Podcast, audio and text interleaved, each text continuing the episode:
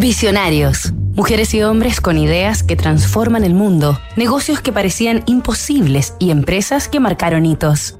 El deporte es nuestro modo de vivir la vida. Marcelo Danieli, la tradición deportiva.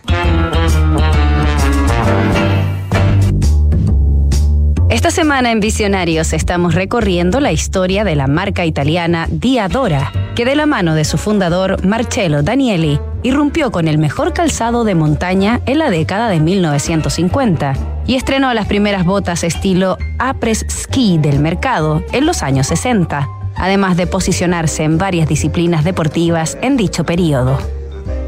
Pero el gran boom de Diadora llegó en los 70 gracias a una estrategia de marketing de Danieli que consistió en patrocinar a los grandes campeones de la época. El tenista sueco número uno del mundo, Björn Borg, el ídolo de la Juventus, Roberto Bettega, y el atleta y medallista olímpico Giuseppe Gentile, fueron los primeros embajadores en comunicarle y demostrarle al mundo la elegancia, comodidad, rendimiento y durabilidad de Diadora un plan que dio excelentes resultados a la marca y perduró con éxito a través de otros grandes deportistas por todo el resto del siglo XX.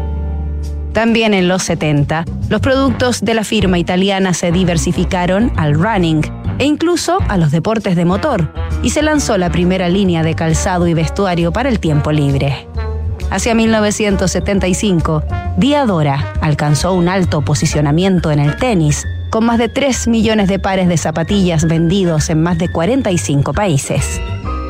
El sueño de Marcello Danieli, un zapatero artesanal aficionado a los deportes y a la moda, se había consolidado.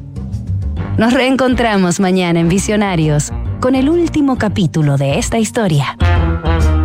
En 2022, PwC ha sido elegida nuevamente como líder mundial en MA por número de transacciones.